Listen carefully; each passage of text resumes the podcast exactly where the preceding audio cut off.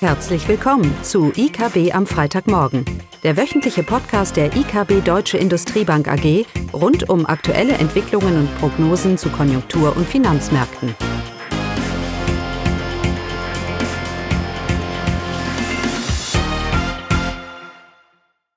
Willkommen zu IKB am Freitagmorgen mit Eugenia, Klaus und mir, Caroline. Ja, China ist so das äh, Hot Topic, heißes Thema, das jetzt äh, überall diskutiert wird, ob jetzt äh, konjunkturelle Abschwächung oder auch äh, in Brüssel wird diskutiert, wie viel Abhängigkeit gut ist äh, zwischen der EU und Deutschland und China. Und wir wollen heute äh, einige Fragen dazu stellen und hoffentlich auch gute Antworten bekommen. Ja, wir fangen an mit konjunktureller Dynamik. Ja, hat sich in China in den letzten Monaten deutlich nachgelassen. Das haben wir auch hier in den Podcast berichtet. Die veröffentlichten Daten sowohl für die Industrie als auch für den privaten Verbrauch deuten darauf hin, dass diese erwartete starke Erholung in China, die wir jetzt am Anfang des Jahres so erwartet haben, nicht so stattfinden wird wie erwartet. Und die Frage ist, ist diese Konjunkturschwäche eher kurzfristig oder gibt es, ähm, ja, gibt es Bedenken, dass die chinesische Wachstum jetzt deutlich nachlassen wird, auch in der mittleren Sicht? Also kurzfristig, ähm, klar, man hat sich für 2023 jetzt eine Menge erhofft durch China, dass es die Stütze für die Weltwirtschaft sein sollte. Wobei äh, in Q1, äh, da waren sie auch relativ stark mit einem Wachstum von über zwei Prozent zum Vorquartal. Jetzt Q2, hast du recht, äh, sind natürlich Industrieproduktion, Einzelhandel sind enttäuschend. Äh, Stimmungsindikatoren sind auch eher enttäuschend ähm, und es bleiben natürlich die Probleme, die man am Immobiliensektor hat auch wenn sich hier die Preise stabilisiert haben. Aber das Risiko bleibt sicherlich.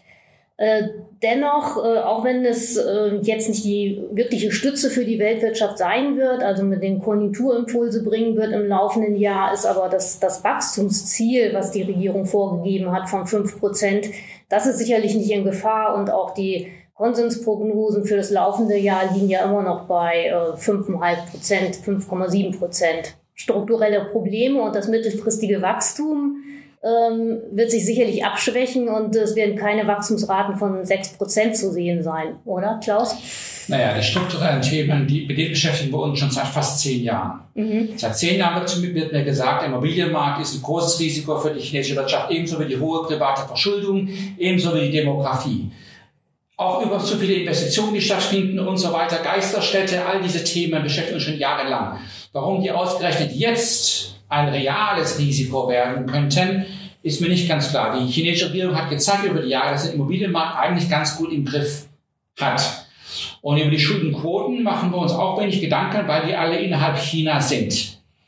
Die Demografie ist natürlich noch ein Thema. Die ältere Bevölkerung in China, die sicherlich auch das Konsumverhalten da verändern wird. Das ist noch ein Risiko, das vor allem auch deutsche Unternehmen, die unsere Automobilindustrie auch, äh, sicherlich äh, ähm, ähm, vor allem interessiert oder was ein, ein wirklich ein, ein, ein Risiko darstellt, weil eben auch der chinesische Konsument mehr und mehr eine höhere Sparquote vielleicht aufweist, aufweisen muss, gegeben der, der, der, der alternden Bevölkerung.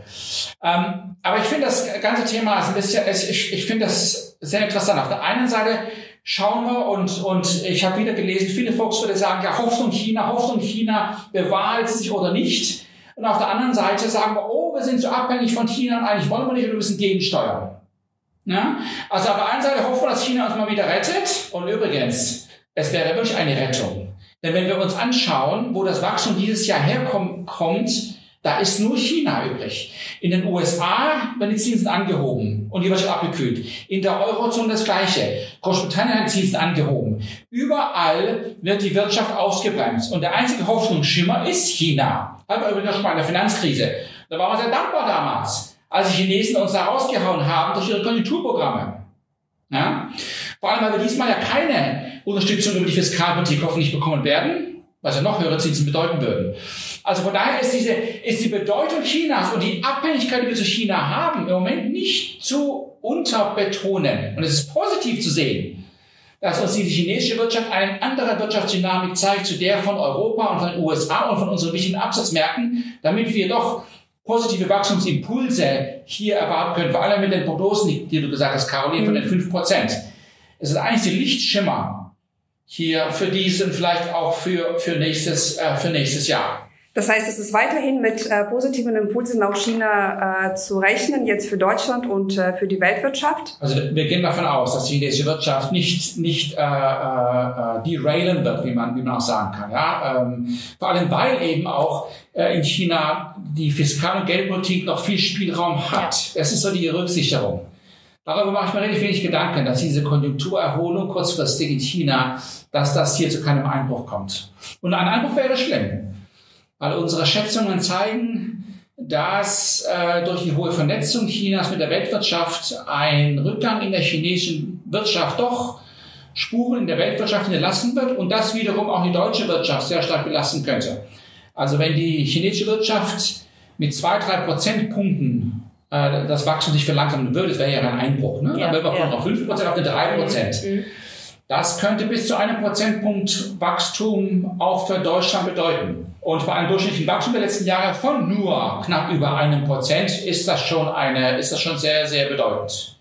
Könnte nur gegensteuert werden durch eine gigantische US-Konjunkturaufhellung, die wir ja aber auch nicht, äh, auch nicht sehen. Von daher, China bleibt bedeutend für die Konjunktur, für die Weltwirtschaft, äh, durch die Vernetzung und vor allem für uns aus deutscher Sicht. Ja, Stichpunkt hohe Vernetzung China, äh, Deutschland und äh, genau grundsätzlich Weltwirtschaft. Die EU hat ja am 20. Juni ihre Strategie für wirtschaftliche Sicherheit veröffentlicht, wo unter anderem äh, striktere Exportkontrollen, wichtige Technologien wie auch kritische Prüfung von ausländischen Investitionen in die EU vorgeschlagen wurden. Und da wurde auch diese hohe wirtschaftliche Abhängigkeit von China erwähnt als ein mögliches Risiko. So, jetzt ist die Frage, ist diese Angst berechtigt, dass jetzt die EU und Deutschland zu abhängig von China sind und wie ist das diese Einschätzung zur EU-Strategie zu werten? Also alleine äh, bei der Größe Chinas als äh, ja, größte oder zweitgrößte Volkswirtschaft der, der Welt, äh, je nach Definition bleibt das natürlich nicht aus, dass da Abhängigkeiten bestehen. Und wenn man sich auch mal die Industrieproduktion weltweit anguckt, da hat China einen Anteil von über 30 Prozent. Also China ist sozusagen eine, eine Weltbank für die, für die äh, eine, eine Produktionsbank für die, für die Welt und eben auch für die deutsche Industrie. Und es gibt eben, wie Klaus ja auch schon vorhin gesagt hat, eine starke Vernetzung. Da bleiben Abhängigkeiten nicht aus. Äh, aber China ist natürlich auch sehr stark in, in die Welt, in die äh, Weltwirtschaft vernetzt, so dass es da auch gegenseitige Abhängigkeiten gibt.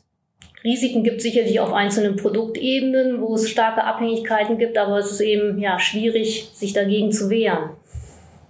Also dieser mir ist zu viel Negativität rund um diesen Begriff Abhängigkeit. Mhm. Nach dem Motto, ich bin ein Opfer, ich bin unter der Kontrolle eines anderen.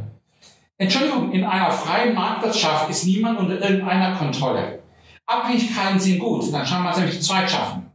Also müssen das mal ein bisschen ein bisschen, äh, wie sagt man, deeskalieren. Wir kommen natürlich aus der Zeit von Corona, wo es geheißen hat, dass die Chinesen uns nichts mehr liefern und so weiter. Aber was haben wir, was haben wir von Corona gelernt die letzten zwei Jahre? Wir haben gelernt, wie fantastisch und gigantisch erfolgreich eine marktgetriebene Volkswirtschaft ist. Lieferengpässe-Thematik aufgelöst. Es gibt wieder äh, ähm, Frachtwagenkosten da, wo sie vorher sind. Lieferengpässe aufgelöst. Es gibt wieder Überschusssachen. Warum? Da, wo Gewinne zu machen sind, wird die Weltwirtschaft reagieren. Also diese Abhängigkeiten kommen ja aus dem Gedanken, du willst mir etwas Böses und du hast mich in der Hand. Weil volkswirtschaftliche Abhängigkeit sind immer gut. Handel ist immer gut. Es kommt aus dem Gedanken, dass ich hier abhängig bin, weil du ein anderes Interesse verfolgst als ich. Tja, wie umgehe ich denn diese diese Polarisierung von Interessen. Sicherlich nicht so, wie die EU vorschlägt, durch eine Abschottung. Das ist nämlich genau noch schlimmer. Es ist eine, eine Gleichschaltung von Interessen. Wir sehen ja immer China als diagonal zu unseren Interessen. Wenn aber China so vernetzt in der Volkswirtschaft und ihr Erfolg an uns hängt und sie genauso viel Direktinvestitionen in Deutschland haben, wie wir in China haben, ist eine ganz andere Grundlage von Interessenausgleich gegeben. Das ist doch das, das muss doch das Ziel sein. Also wirklich, diese Thematik um Abhängigkeiten. Wir sollen froh sein. Dank der Abhängigkeiten haben wir einen solchen Lebensstandard in Europa und in Deutschland. Und wenn ein Land ein Monopol von etwas hat, eigentlich gilt es nur für Rohstoffe. Und auch da gibt es Subventionen, äh, Substitu Substitute dann. Aber selbst wenn das der Fall ist, haben wir doch gelernt mit Corona, wie schnell die Marktwirtschaft auch darauf reagieren wird. Also von daher ist das dieses Thema für mich, äh, dieses Schreckensgespenst Abhängigkeiten muss, muss dees, äh, deeskaliert werden. Und der Weg, der zukünftige Weg, Entschuldigung, wo immer Volkswirtschaften sich abgeschottet haben, gab es nur Korruption, Diktaturen und Wohlstandsverluste. Der Weg ist Freihandel und, und belastbare wirtschaftliche Partnerschaften. Dafür ist der Staat auch da, um die Rahmenbedingungen zu schaffen. Und wenn Brüssel sagt, sie will die EU-Wirtschaft schützen, oh, da kriege ich schon die Krise. Am Ende artet das immer aus in mehr Regulierung, mehr Kontrolle, weniger Freiheit. Und das ist nie gut. Weder für unsere persönlichen Freiheiten, für unsere Gesellschaft noch für unseren Wohlstand. Ja, mit dieser EU-Strategie verbunden ist natürlich, wie du sagst, wäre eine zunehmende Staatseinmischung. Der äh, Staat schützt bestimmte Industrien, ähm, weiß, was, was strategisch wichtig ist. Und ähm, ja, das fördert natürlich nicht unbedingt die Wettbewerbsfähigkeit, wenn man sich dann dem Wettbewerb auch nicht stellt. Genau. Und wenn der größte Fisch im Teich, ich kann mich vom größten Fisch im Teich nicht isolieren. Ja. Ich muss sicher machen, dass er mein Verbündeter ist und gleiche Interessen sind. Und darum ist dieses, diese, also ich weiß nicht, was EU, was, was, was Brüssel macht. Der größte, die größte Wirtschaft, äh, die größte Volkswirtschaft, mit der legen wir uns jetzt an, mhm. die einzige, die uns im Moment konjunkturell stützen könnte und da, wo der zukünftige Wachstum auch liegt und wo wir weiterhin den Welthandel und Wohlstand verbessern können in einer Partnerschaft, mit denen legen wir uns jetzt an. Wie kann das? Das kann, wie kann man so etwas positiv sehen? Nur wenn man Angst hat. So Angstgespenster wie Überabhängigkeiten und so weiter. Das gleiche wie nochmal diese Lieferengpässe. Die Thematik, unsere Lieferengpässe sind zu fragil und die haben uns zu abhängig gemacht. Wo ist diese Fragilität? Nach zwei Jahren von einer weltwirtschaftlichen Krise, diese Pandemie, ist das Thema dank des Markts, dank der Marktwirtschaft wunderbar gelöst. Ja? Also müssen hier wirklich äh, sachlich bleiben und nicht über Emotionen von Abhängigkeiten sprechen. Und da ist die Antwort sehr eindeutig hier, dass wir mehr Freihandel, mehr Investitionen von China in Deutschland, mehr wirtschaftliche Beziehungen intensivieren und, äh, und brauchen. Ja, und genau zu diesem Thema haben wir auch heute eine Kapitalmarkt-News rausgebracht.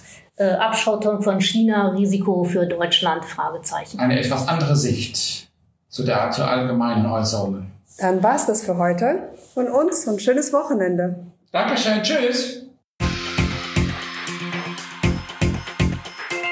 Das war das wöchentliche IKB am Freitagmorgen. Sie wollen immer über neue Ausgaben informiert bleiben? Dann direkt den Podcast abonnieren. Oder besuchen Sie uns unter www.ikb-blog.de slash podcast.